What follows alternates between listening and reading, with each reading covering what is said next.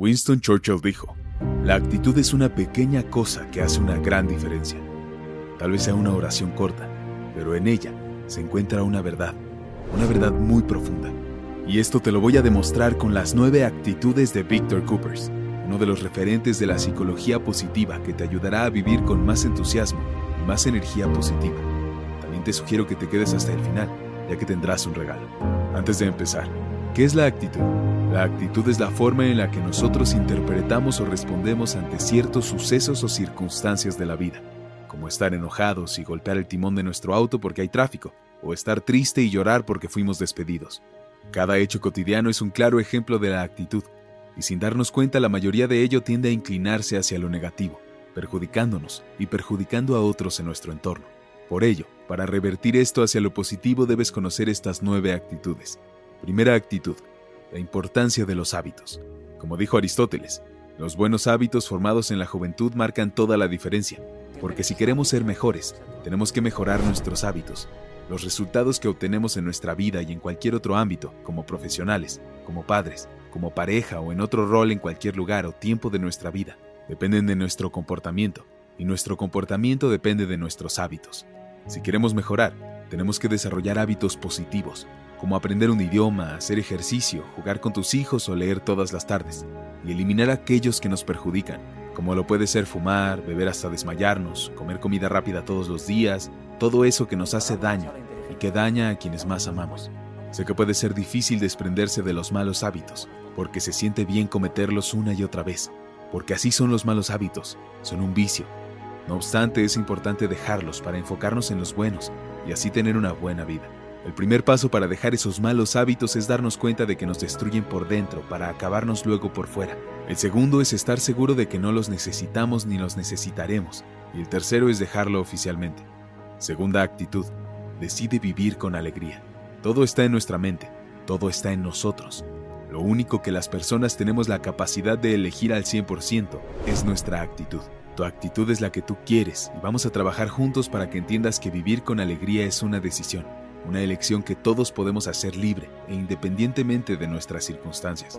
Entiendo, a veces cuesta estar feliz frente a una situación que es molesta, pero te pregunto, ¿acaso sirve de algo estar enojado? ¿Los problemas acabarán si estás furioso? No, al contrario, causarás más problemas con esa actitud. Lo que debemos hacer es pensar, analizar los problemas y pensar positivo. Tampoco quiero decir que debamos festejar o armar una fiesta, solo que debemos mantenernos positivos frente a cualquier circunstancia porque estar de mal humor o con la mente negativa no arregla nada, sino que te hace pasar un mal rato, porque todos merecemos vivir con alegría, ya que la alegría no está en las cosas, está en nosotros mismos. Solo debemos encontrarlo y decidir ser felices. Tercera actitud, ser una buena persona. En esta sociedad donde todo va tan rápido, con la ayuda de la tecnología a veces olvidamos la importancia que tiene la calidad humana y no la del último smartphone que salió a la venta. Toda nuestra vida se basa en las relaciones con otras personas. Si se dan cuenta, siempre estamos conectados desde el amanecer hasta el anochecer, salvo cuando nos vamos a dormir. Y lo que transmitimos a los demás es básicamente nuestra manera de ser, nuestro yo, nosotros. A todos nos gustan las buenas personas, las necesitamos. Nadie quiere estar con una persona que le insulta, le golpea o se aprovecha de nosotros, ¿verdad? Y es imposible que seamos buenos padres, buenas parejas, buenos amigos o buenos profesionales si no somos buenas personas. Así es como funcionan las cosas en este mundo. Todas las personas que impactan en nosotros no lo hacen por el coche que conducen o el trabajo que realizan, lo hacen por su calidad humana, por su manera de ser. Cuarta actitud, proactividad. ¿Cuántas veces nos quedamos parados sin actuar, sin mover ni un solo dedo, esperando que las cosas se solucionen por ciencia infusa o por arte de magia? ¿No crees que es mejor tomar acción y ser nosotros mismos quienes provoquemos el cambio que ansiamos en nuestras vidas en vez de que alguien o algo lo haga por nosotros?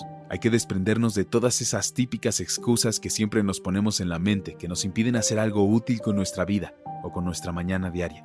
Procrastinar. A todos nos parece familiar esa palabra, ¿no? Al igual que él, más tarde lo hago. Estoy cansado. Aún hay tiempo para hacerlo. Me tomaré un descanso antes de empezar.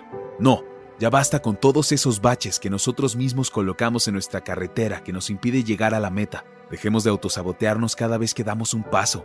Levantémonos de una vez por todas y corramos con todas nuestras energías hasta terminar la carrera.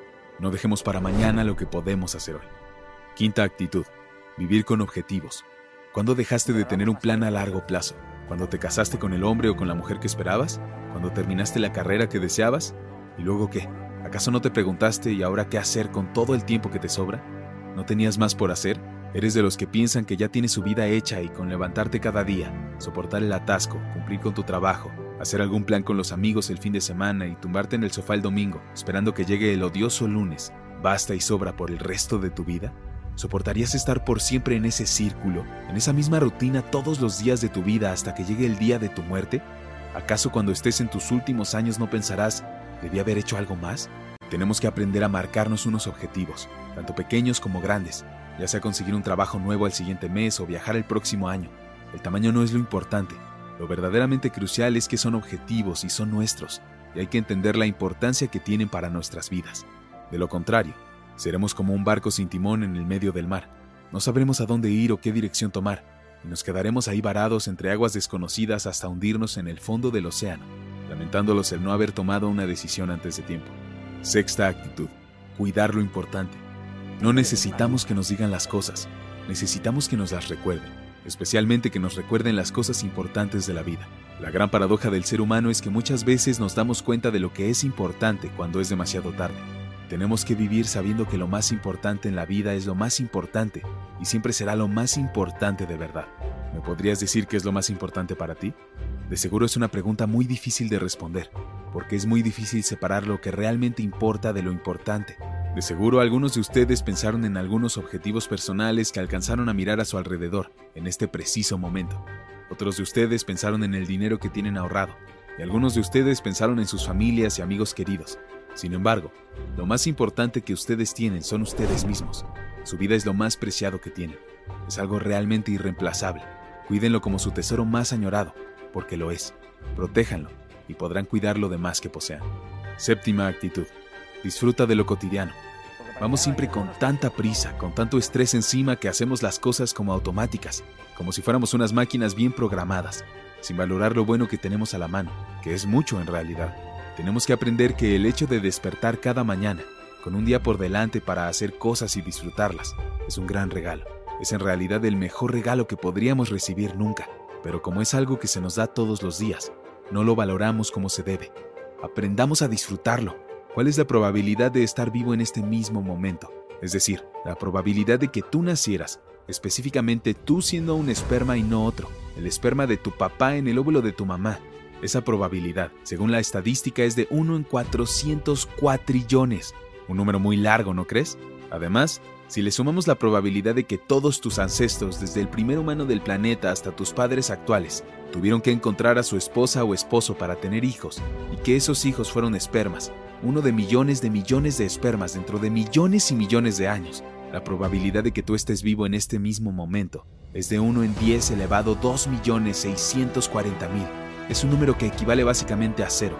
Es como si tuviéramos un dado de ese enorme número de caras y lo arrojaras al aire y obtuvieras un perfecto 1.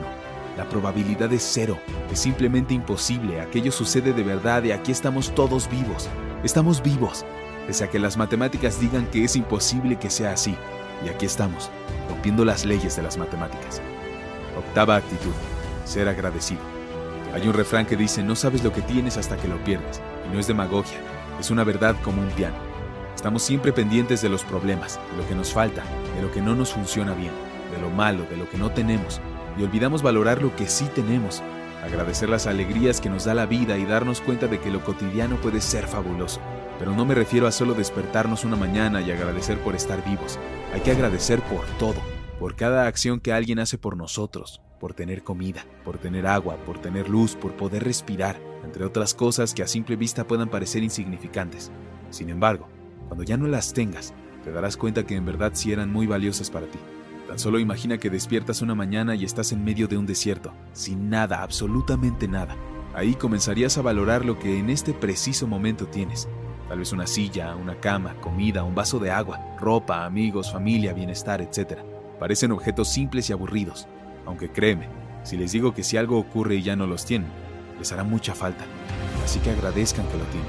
Agradece por estar aquí y por tener lo que tienes frente a ti, ya sea mucho o poco, porque peor es no tener nada. Como dijo Doris Day, la gratitud es riqueza, la queja es pobreza. Novena actitud. ser amable. Algo que también es gratis y para lo que no se necesita tener un máster ni unas grandes condiciones físicas espectaculares, es ser amable. ¿Y por qué nos cuesta tanto a veces? Sé que en algunas ocasiones hemos visto en la calle a alguien que se acaba de caer y nos dan ganas de ir a ayudarlo, pero decidimos no hacer nada. Nos quedamos parados a ver cómo la pobre persona se tiene que valer por su cuenta. ¿Por qué? Es algo inexplicable, con lo bien que se siente hacer el bien a otros. Seguro que te has quedado con una sensación muy agradable cuando alguien te trata con amabilidad. Seguro que sonríes, porque es una respuesta natural. De la misma forma también disfrutarás de la sonrisa que te brinda la persona a la que le has tratado con amabilidad. Si es muy sencillo, hagámoslo. Sé que todos hemos oído la frase, no hagas lo que no te gustaría que te hagan. Pero yo te digo que hay que hacer lo que nos gustaría que nos hicieran. Si yo veo a una persona en problemas y yo fuera esa persona, a mí me gustaría que me ayudaran. Eso hay que hacer. Por último, si